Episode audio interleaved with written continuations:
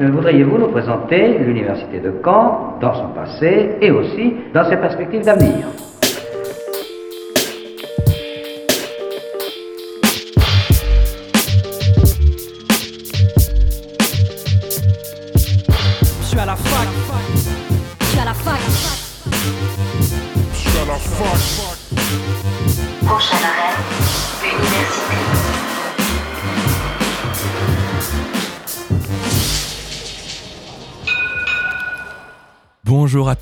Et à tous, bienvenue dans Fact News sur Radio Phoenix, votre émission hebdomadaire d'actualité étudiante.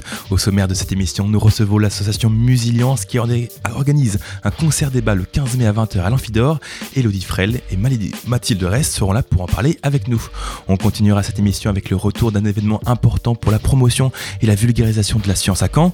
Pint of Science revient famé. Camille Langlais et Lise Philippe seront avec nous pour nous détailler le programme. Mais avant cela, c'est le récap de la semaine.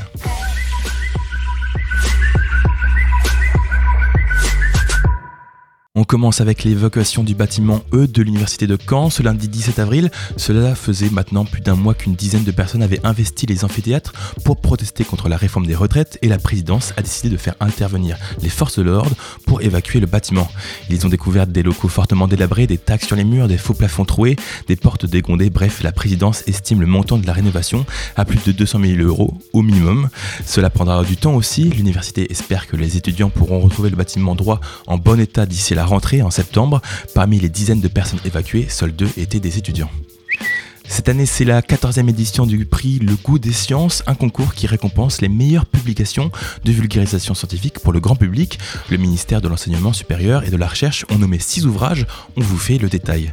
Dans la première catégorie du prix du livre scientifique, trois nommés Moi, le blob d'Audrey Dussautour et Simon Bailly, Cette planète n'est pas très sûre d'Alexis Génie et L'Odyssée des fourmis d'Audrey Dussautour et Antoine Vistrache.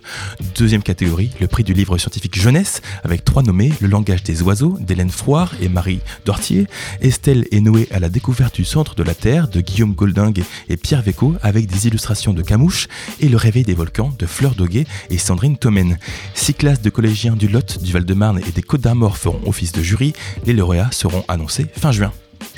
Un rappel de dernière minute, aujourd'hui est la dernière journée durant laquelle vous pouvez faire vos vœux sur la plateforme Mon Master. Initialement, la phase des vœux devait se terminer mardi dernier, le 18 avril, mais à cause d'erreurs de paramétrage et de consignes non respectées, le ministère de l'Enseignement supérieur a décidé de repousser la date des choix de vœux jusqu'à aujourd'hui. L'université Panthéon-Assas a par exemple demandé aux étudiants de hiérarchiser leurs vœux, quand la plateforme Mon Master stipulait de ne pas le faire. Des formations douteuses, des pièces justificatives impossibles à remettre dans les temps, la plateforme a subi quelques dysfonctionnements. Selon la ministre Sylvie Rotaillot, cela ne concerne qu'à peine 7% des formations. Vous pouvez donc faire vos vœux jusqu'à aujourd'hui, minuit. Les premières réponses des établissements tomberont à partir du 23 juin. Le récap de la semaine, c'est terminé pour aujourd'hui. Maintenant, place à nos invités. L'invité du jour sur Fact News. J'ai le plaisir de recevoir en première partie d'émission Elodie Frel et Mathilde Ress. Vous êtes toutes les deux doctorantes en neuropsychologie et vous représentez l'association Musiliance. Bonjour à vous. Bonjour. Bonjour. Alors je l'ai rapidement présenté dans l'introduction, Musiliance, association de promotion de la musique, mais vous allez le décrire mieux que moi. Quels sont un peu les objectifs de Musiliance? Alors, euh, donc, Elodie Frel, je suis la présidente de l'association et je suis très, très intéressée par les liens entre musique et science, et ce depuis très longtemps. En fait, j'ai fait euh, d'abord un cursus d'orthophonie et j'ai fait mon mémoire d'orthophonie sur euh, les effets de la musique euh, sur la, la maladie d'Alzheimer. C'est comme ça que je me suis intéressée au sujet et en fait, depuis ce moment-là, ça n'a fait que croître puisqu'aujourd'hui, je suis en, en thèse donc sur les liens entre musique et troubles de stress post-traumatique. Et euh, cette association est, née vraiment d'une passion par rapport euh, au lien musique et sciences qui a été partagée par euh, différentes personnes qui font partie de l'association, qui sont dans le bureau, donc qui sont de différentes professions. Il y a des neuropsychologues, des musicothérapeutes orthophonistes aussi. Et on s'est dit qu'on avait envie de construire un, espace pour pouvoir échanger sur les liens entre musique et science en invitant vraiment des chercheurs, des cliniciens et aussi des musiciens. Ça fait combien de temps que l'association existe? Est-ce qu'elle a bien évolué depuis maintenant deux ans? Trois ans? Oui, elle a, elle a été euh, donc, euh, est née en, mars 2021.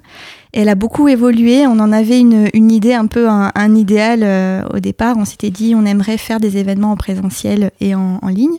Donc ça, c'est fait. Euh, on aimerait aussi euh, faire des ateliers en EHPAD. Là, ça va être fait.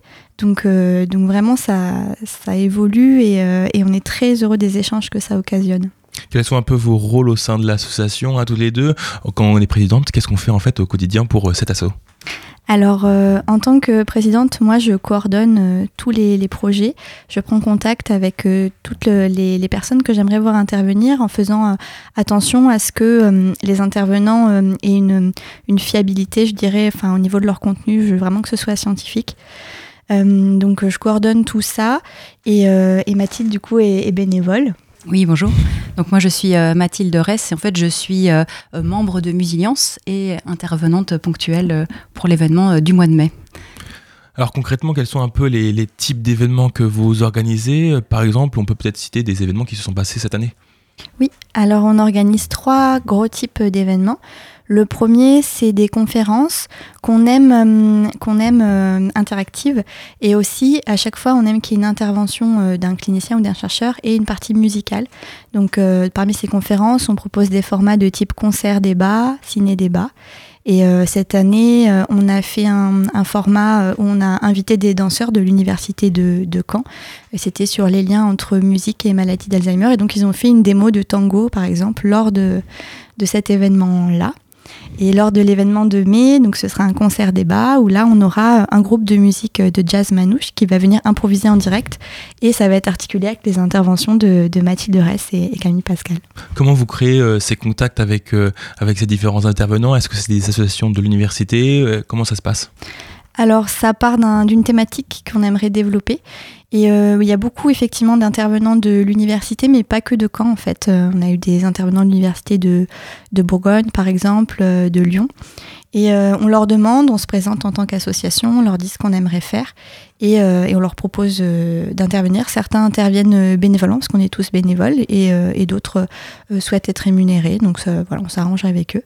Et, euh, et ça, c'est la première partie des, des événements. j'ai- J'en avais deux autres à vous, dont je voulais vous parler. Euh, les, les deuxièmes euh, gros types d'événements qu'on organise, c'est donc en ligne. Donc, c'est des webinaires. Euh, pareil, on, on tient à la gratuité et ça, c'est possible grâce à notre partenariat avec le service universitaire d'action culturelle. Donc, ils, nous, ils nous prêtent des locaux et ils nous, euh, ils- on a une convention avec eux voilà, qui, nous, qui nous finance. Donc, les webinaires, pareil, c'est sur une thématique qui réunit euh, des chercheurs, des cliniciens euh, et des musiciens. La dernière fois, on a eu euh, Tico, euh, un des champions du monde de beatbox. C'était sur euh, la thématique beatbox. Et troisième événement, donc c'est des ateliers qui sont de deux types. On a euh, des comités, euh, qu'on appelle des comités en fait orthophoniques, c'est-à-dire qu'on réunit euh, des orthophonistes diplômés et aussi des étudiants en orthophonie. Et l'objectif, c'est de partir d'un article scientifique qui n'est pas forcément facile à, lire, et puis de le lire en- ensemble. Donc une, personne va, va choisir un article, va le présenter aux autres, et on va dire bah, à partir de cet article scientifique, qu'est-ce qu'on peut en faire en clinique en fait? Dans nos cabinets. Parce que c'est l'objectif de la, recherche pour moi, c'est pouvoir en tirer des choses pour euh, proposer une rééducation euh, beaucoup plus fine et précise. Et euh, les derniers ateliers, donc c'est ceux dont je parlais en début d'émission, qui vont être menés à partir de cet été en EHPAD. Et là, c'est des ateliers qui vont être construits par une musicothérapeute avec, dans l'idéal, euh, des euh, personnes euh, qui, qui sont dans l'EHPAD, mais aussi leurs proches, pour avoir vraiment un, duo et, créer une, interaction grâce à la musique. Est-ce que vous sentez un peu de l'engouement de la part des étudiants, par exemple pour les ateliers ou pour les webconférences, les concerts débats que, que vous organisez? Oui, des- de la part des étudiants de Caen et aussi euh, de, de Tours notamment. grâce au webinaire, c'est l'avantage en fait, c'est que du coup, on, on touche différentes universités et euh, on, on sait qu'ils viennent de Tours parce qu'on leur a donné des, des attestations de présence. Donc, euh, on a vu les, les logos Tours, euh, Université de Tours. Donc, ça, ça crée un réseau auprès des étudiants de toute la, toute la France. ouais. Peut-être même avec d'autres universités, de Tours par exemple? Oui. Alors j'imagine que ça prend aussi du temps d'organiser ce, genre de projet. Est-ce que vous arrivez à trouver le temps avec votre travail d'enseignant ou de doctorant? Est-ce que vous avez peut-être de l'aide, je pense à l'université, Mathilde? Euh, oui, euh, pour préparer ce genre d'événement, déjà, il y a les, intervenants euh, qui nous aident aussi à choisir certains thèmes pour qu'on puisse aussi avoir un, fil conducteur tout au long de, l'événement. Et puis aussi nos directeurs de thèse qui jouent aussi un rôle important dans le, conseil, puisque bah, une intervention, ça se prépare longtemps à l'avance, et les connaissances aussi, savoir ce qu'on présente ou pas. Donc ça, je pense que c'est important. Et moi, j'ai aussi fait appel à mes formateurs en musicothérapie, puis qui ont euh, justement aussi euh, leur regard euh, par rapport à, à toutes ces thématiques. Alors vous êtes ici pour nous parler d'un événement en particulier, un concert débat sur l'improvisation musicale, quel effet sur le cerveau, quel est un peu le programme de la soirée, comment cet événement va se dérouler? Oui. Alors, euh, on a voulu justement, comme euh, disait Elodie, que cet, euh, cet événement soit assez interactif. Et aussi, moi, je voulais insister sur le fait que la musique n'est pas qu'une thématique scientifique, c'est aussi une expérience sensorielle, en fait, qui se vit et qui se partage. Et donc, pour ça, on a voulu faire appel à Camille Pascal, qui est une chanteuse, une artiste, qui est spécialisée dans le chant improvisé et qui va venir en fait jouer avec le public. Et donc euh, voilà, le public est au courant qu'il va être sollicité pour un peu créer ce lien avec le public. Et euh, on aura aussi donc euh, un groupe canet qui s'appelle Erizo, qui va aussi nous faire un, un concert sur de musique manouche. Donc c'est en fait un jazz qui s'est développé notamment grâce à Django Reinhardt et Stéphane Grappelli, qu'on connaît en tout cas pour certains.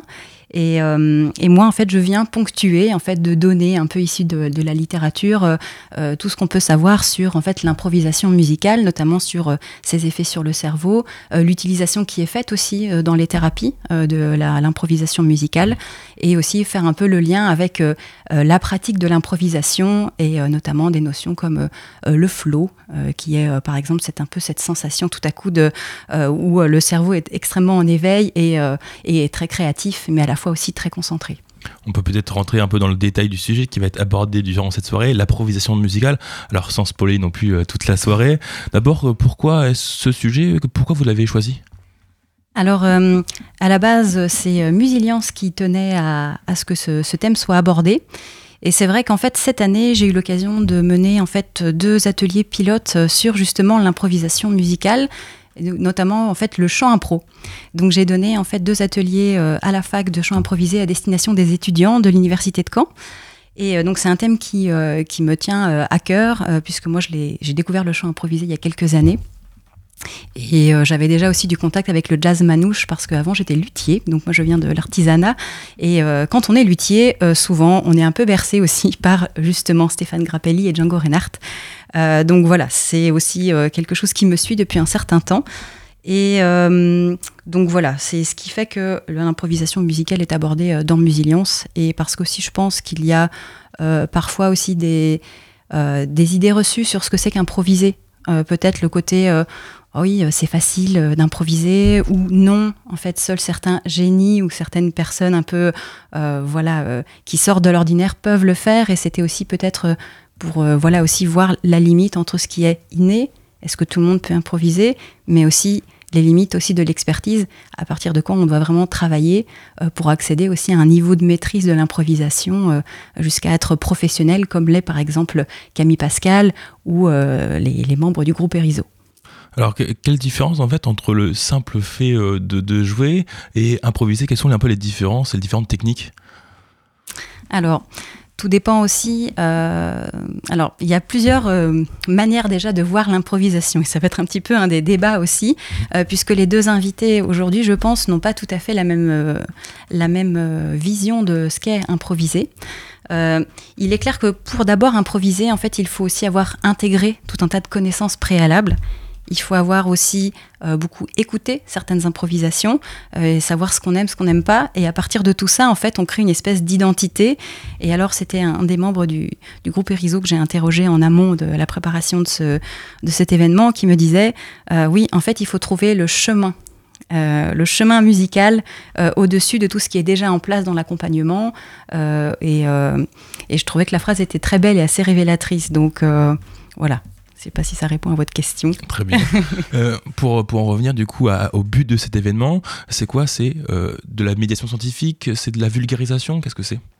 Oui, c'est de la médiation scientifique, donc c'est un événement qui va être vraiment ouvert à tous les curieux et euh, sans utiliser euh, trop de, jargon. Euh, et les personnes pourront évidemment poser des questions. Pour, voilà. Mais c'est l'idée que c'est vraiment que ce soit accessible à tout le monde et on accueille tout le monde avec grand plaisir.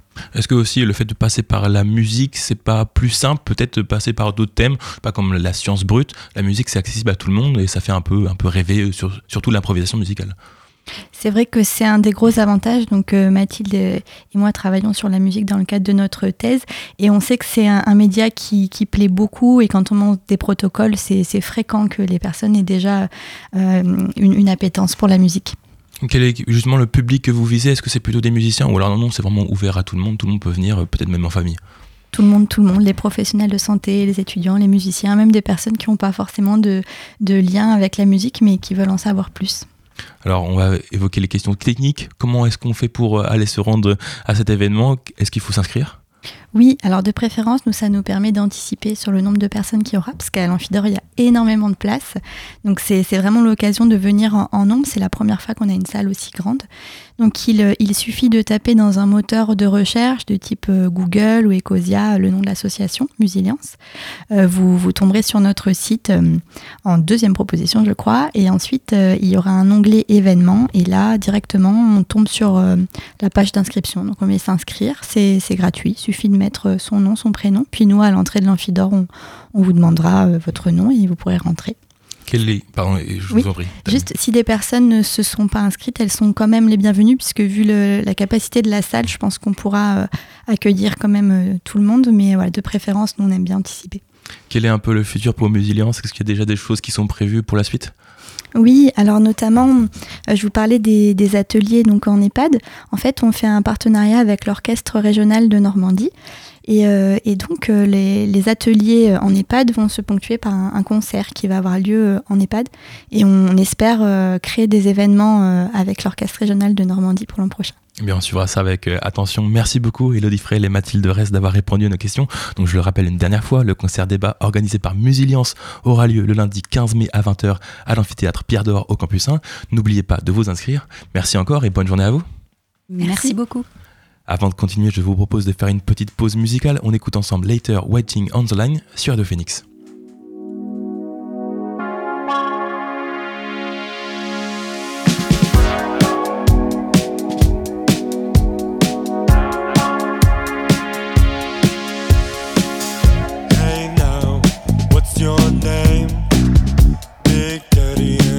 I'm there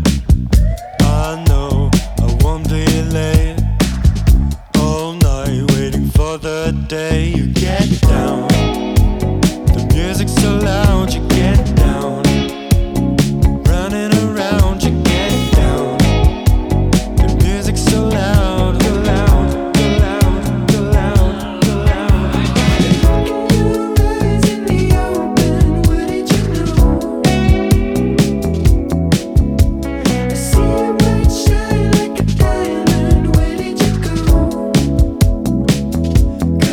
walking on the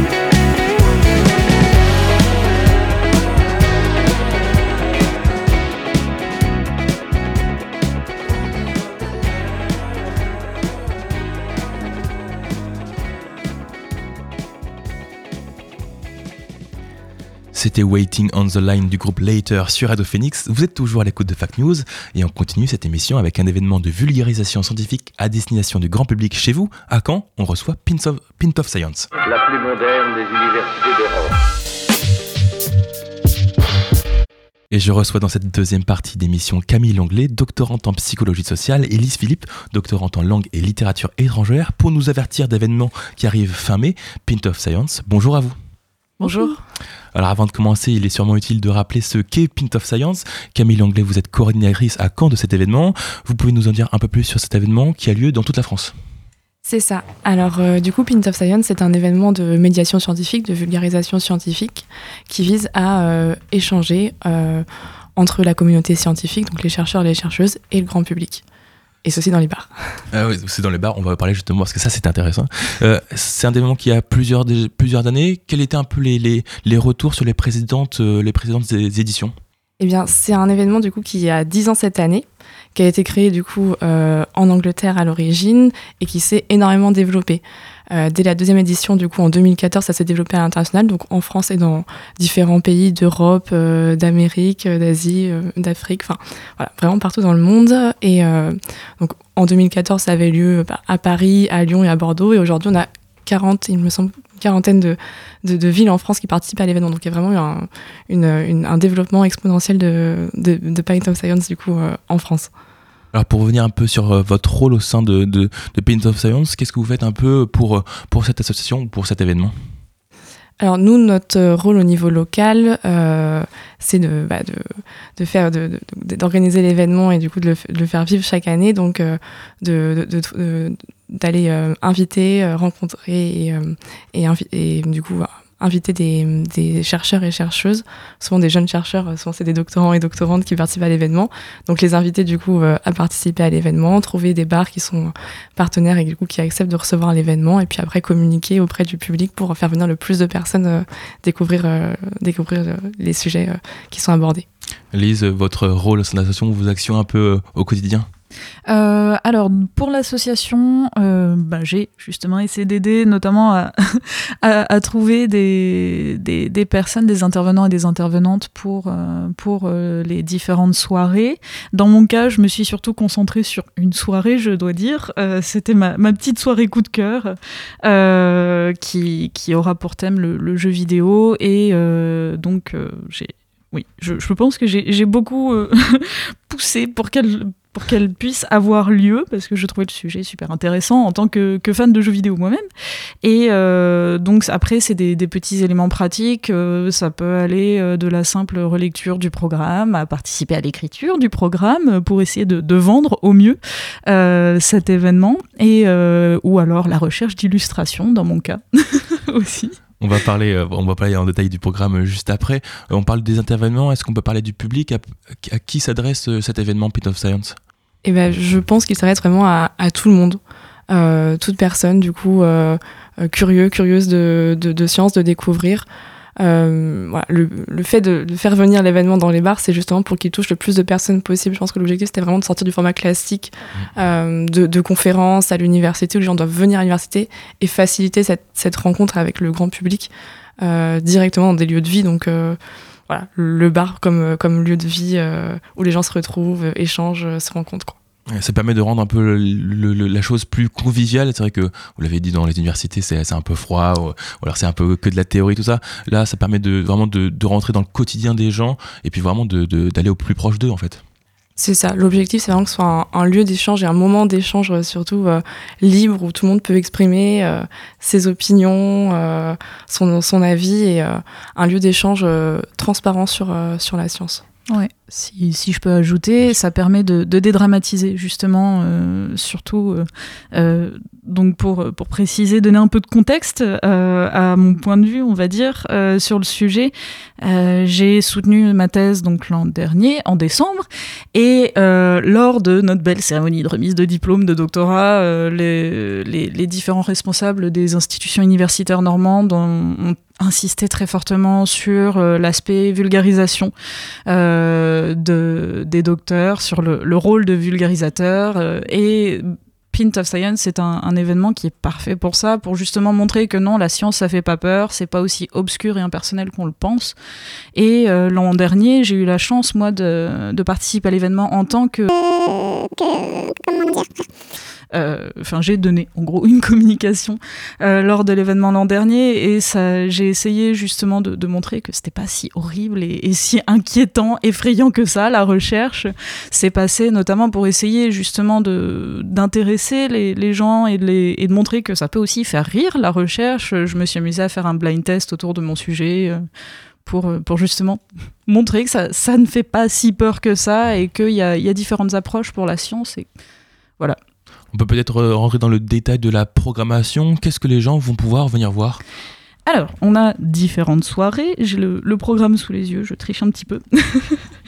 euh, on a une soirée qui sera axée sur la notion de temps, euh, notamment avec euh, des, doctorantes en, neuropsychologie, que je ne dise pas de bêtises, et également une autre doctorante qui est dans un, laboratoire sur les mobilités, le vieillissement, pathologie et santé. Donc c'est le, le, la première soirée euh, qu'on aura au Dôme, si je ne m'abuse. Euh, on a également euh, un, une soirée dans la santé et dans la maladie. Donc là encore, on est toujours dans les, les, les thèmes un petit peu médecine, santé. On a des, des thèmes un peu plus littéraires avec quand l'histoire reste à écrire. Donc justement, euh, autour de travaux de recherche consacrés à des, à des sujets en lien avec l'histoire qui n'ont été quasiment pas ou peu étudiés. Donc beaucoup de choses restent encore à faire sur le sujet et je trouve ça assez, euh, assez intéressant de pouvoir partager le fait que bah, même en histoire, on a l'impression qu'en histoire, on a déjà tout vu. Eh bien non, il y a encore plein de choses à faire et c'est, je trouve ça vraiment cool de pouvoir le, le, partager avec le public. On a donc cette fameuse soirée autour du jeu vidéo.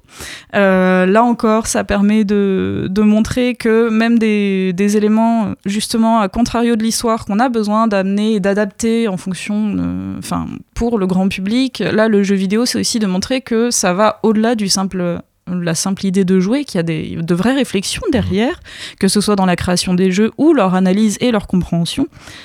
Euh, et enfin, on revient avec euh, un petit peu de, à nouveau un peu de, de, de médecine, santé, etc. Euh, avec une, soirée intitulée Faire parler le cerveau. Donc, abordant les questions notamment de, troubles du sommeil ou des changements cérébraux avec l'âge. Et comment tous ces thèmes ont été choisis? D'ailleurs, qui, sont les personnes qui présentent ces événements? Alors, ce sont alors euh, tous des doctorants et doctorantes alors de l'université de Caen et on a une intervenante du coup de l'université du Havre euh, qui ont tous été en fait ont répondu à un appel qu'on lance euh, globalement en début d'année chaque année aux doctorants et doctorantes de, de l'université de Caen et, et au-delà aussi de, de, Rouen, du Havre. Voilà, donc c'est des personnes qui sont volontaires et qui ont souhaité réellement du coup participer et partager leur, leur recherche au grand public. Vous avez donc euh, évidemment contacté des bars. Est-ce que vous les avez, vous les avez sentis euh, euh, enjoués par, par, par cet événement? Est-ce que vous les avez sentis Voilà, ils se sont dit c'est, c'est, c'est un bon moyen voilà, de, de faire participer les gens dans mon bar à, ce genre d'événement quoi? Dans l'ensemble, il y a eu quand même des réponses assez favorables, je, je dirais.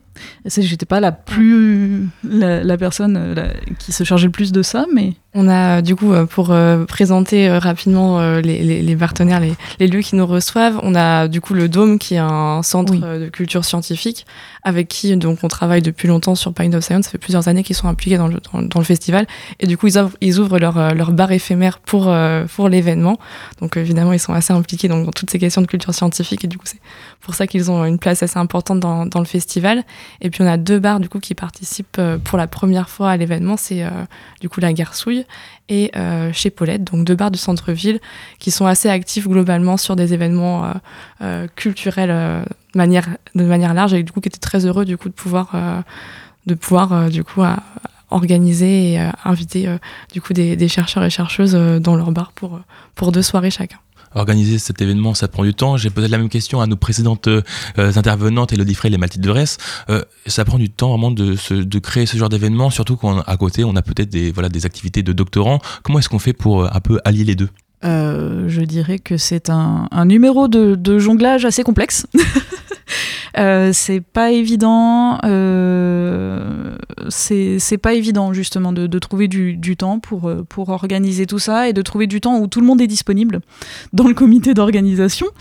Donc, euh, bah, ça, passe, euh, ça passe par des rendez-vous en ligne, ça passe par des échanges en ligne, par des, échanges en présentiel dans les bars aussi, tant qu'à faire. Euh, quitte à organiser un, événement qui, qui, a peinte dans son nom, autant en profiter. Mais, mais voilà, donc ça, ça, passe. On a de la chance aujourd'hui, justement, de pouvoir passer aussi par la communication en ligne, sans quoi ça serait beaucoup plus compliqué. Et c'est un, un, événement aussi qui est euh, du coup qui est national et international, donc on bénéficie aussi d'un euh, d'une organisation nationale avec euh, du coup notamment Elodie Chabrol qui est la, la, fondatrice de Paint of Science France mhm. et qui du coup est pleine de ressources pour nous accompagner en fait en local à organiser l'événement. Donc on a aussi plein de plein de ressources à notre disposition pour favoriser du coup cette organisation. Avec, avec un, un, appui quand même assez, assez important dans la, la, la communauté pardon, scientifique et la communauté de vulgarisation scientifique, qui généralement, dès que dès qu'Elodie Chabrol tweet, par exemple, parce que c'est surtout sur Twitter que je vois son activité, si elle tweet euh, sur Pint of Science, beaucoup beaucoup de, de, chercheurs, de chercheuses, de vulgarisateurs et vulgarisatrices vont reprendre derrière. Donc euh, il y a quand même aussi ce, ce suivi qui motive pour, euh, pour faire vivre et amplifier cet événement. Est-ce que justement vous êtes toute seule ou vous avez un peu de l'aide? Quels sont un peu les partenaires avec qui vous travaillez? Alors, euh, alors, au niveau national, du coup, avec toute la communauté, hein, euh, on a parlé de Loïc mais du coup, toutes les, toutes les, euh, euh enfin, tous les, tous les groupes locaux. Donc, on, on travaille aussi un peu avec Paint of Science Rouen ou Cherbourg pour essayer de, de, nous aider chacun à, à faire le plein d'intervenants de, et d'intervenantes pour les soirées, pour la communication aussi. Euh, en local, on travaille aussi beaucoup avec euh, le Dôme, du coup, qui accueille l'événement, mais euh, qui aussi propose, par exemple, une formation à tous les intervenants et intervenantes pour, du coup, préparer leur, leur communication. Et puis, donc, avec, avec les bars qui nous accueillent, globalement, c'est voilà, nos partenaires. Cette, formation, cette formation, c'est intéressant. Comment est-ce qu'on prépare les intervenants à prendre le rôle de prof, finalement, à vulgariser auprès du grand public? Alors, on essaye, nous, à notre petite échelle, du coup, de, de les accompagner, puisqu'on a toutes les deux, du coup, participé en tant que, du coup, euh, euh intervenante euh, de, à Pinto Science. Donc, on, on, a aussi, du coup, euh, des, des, des, conseils à leur apporter sur comment, comment vulgariser. À force d'expérience, du coup, on, on, comprend un peu ce qui marche, qui, ce qui marche pas, justement, face au, face au, au, grand public. Et puis, on a, du coup, Virginie Closer, qui est donc chargée de médiation au Dôme, qui est très très impliquée dans la formation des doctorants et doctorantes globalement à la médiation scientifique et à la vulgarisation scientifique, qui du coup anime cette formation auprès des, participants et heureusement qu'elle est auprès de nous du coup aussi pour euh, vraiment euh, préparer euh, les doctorants et doctorantes à, cet exercice-là qui, n'est pas facile pour mmh. nous hein, parce qu'on n'est pas énormément du coup formés à, le faire. Non. Question un peu plus personnelle peut-être, qu'est-ce qui vous a amené à vous engager dans Pint of Science pardon? Alors, euh, de mon côté, bah, c'est la, passion de, la recherche qui, qui, m'anime globalement euh, dans, mon travail de recherche. Moi, je travaille sur la distance euh, que nous ressentons face au changement climatique et c'est donc au-delà du coup de la recherche aussi le, fait de vouloir partager cette thématique-là en particulier avec, avec le, grand public qui en plus est particulièrement préoccupé et qui, qui cherche à, s'informer. Donc, c'est à la fois l'envie de partager l'intérêt, la curiosité, la passion et puis aussi une, une forme de responsabilité aussi de, partager nos, nos avancées euh, scientifiques euh, à tout le monde, puisque ça concerne en fait, toute la société. Lise, même, même avis, même sentiment? Euh, Dans l'ensemble, oui. bon, j'ai un, sujet un peu plus disons peut-être accessible. enfin, j'avais, maintenant c'est fini. Mais j'avais un sujet. Le sujet oui, j'avais un sujet peut-être un peu plus accessible ou qui pouvait peut-être euh, oui, faire moins peur d'un point de vue euh, sujet de recherche, parce que je travaillais sur la musique métal finlandaise. Donc euh, ça éveillait soit de la curiosité, soit un peu de moquerie, mais de fait ça intéressait les gens quand même, donc je les avais dans mon piège, mine de rien. Mais, mais à, travailler à l'université, à faire de la recherche, à être en contact avec d'autres chercheurs et chercheuses, d'autres travaux de recherche, on se rend compte qu'il y a tellement de choses passionnantes et on n'a qu'une envie, c'est de montrer aux gens à quel point il y, a plein de choses à apprendre, à découvrir, tellement d'horizons de, à, élargir que on a envie de, partager ça. C'est passé par ça l'an dernier en montrant, vous avez vu, rien qu'avec le métal, on a pu euh, voir des, des, choses intéressantes et si vous creusiez encore un peu plus sur d'autres sujets, vous pourriez voir des trucs géniaux. Euh, allez-y quoi. Alors, euh, on voit beaucoup de, jeunes doctorants s'engager dans ce genre d'événements euh, de vulgarisation scientifique. Moi, j'ai l'impression, c'est peut-être une impression, hein, de, voilà, de personnes plus âgées. Est-ce que vous avez l'impression voilà, que la jeunesse actuellement s'engage plus facilement dans, cette, dans ce rôle de médiation scientifique? C'est vrai que ces événements sont assez nouveaux et quand on en parle avec du coup des, chercheurs et chercheuses qui sont plus âgés, euh, c'est pas forcément des choses auxquelles ils avaient accès en, début de carrière. Donc je pense que nous on est particulièrement du coup, euh, on, a, on, a, on a énormément d'opportunités sur, sur plein d'événements différents de la Pint of Science de, de faire de la recherche. On a des formations qui s'ouvrent pour euh, du coup se former à la médiation scientifique. Donc c'est vrai que c'est je pense, plus facilitant à notre époque Oui. pour nous de le faire. Et puis c'est un enjeu, on est poussé au- aussi euh, à, le- à le faire. On, nous- on nous demande, hein, c'est maintenant ça fait partie des, des choses qu'on nous demande de, de- de- de participer à, ce genre- à ce genre d'événement. Et je pense aussi qu'on fait partie d'une génération qui a euh, grandi ou est devenue adulte ou jeune adulte, peu importe, avec euh, toute cette vulga- vulgarisation scientifique disponible en ligne, notamment sur YouTube. Donc, quelque part, oui, c'est c'est plus, évident peut-être pour nous et plus naturel d'organiser ce, genre de choses et de participer à ce genre d'événements. euh, que des, chercheurs et des chercheuses plus âgés. Et il y a aussi la, question de temps disponible que des professeurs d'université n'ont pas forcément pour, pour ce genre d'événement, que des doctorants vont réussir à se dégager peut-être plus facilement aussi parce que oui, ça reste plus familier pour, euh, pour des personnes de notre âge, entre guillemets. Peut-être une forme aussi un peu d'engagement, voilà, de, de vouloir faire euh, découvrir au grand public des thèses qu'ils n'auraient peut-être pas du tout euh, euh, choisi de, de- de découvrir. Mathilde.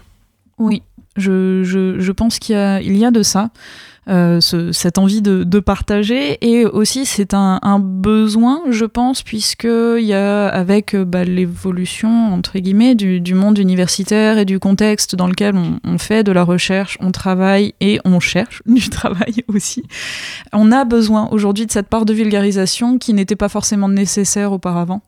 Et plus ça va et plus on se rend compte que c'est important de, de, montrer ce que, ce que l'on fait en science et de montrer qu'on peut partager ses connaissances, qu'elles ne sont pas réservées à un, entre-soi et que bah, bien au contraire et qu'on fait aussi de la recherche pour faire avancer différentes questions qui aident une, une- un nombre important de personnes et pas juste trois chercheurs intéressés par le sujet. Donc euh, on essaye de le partager.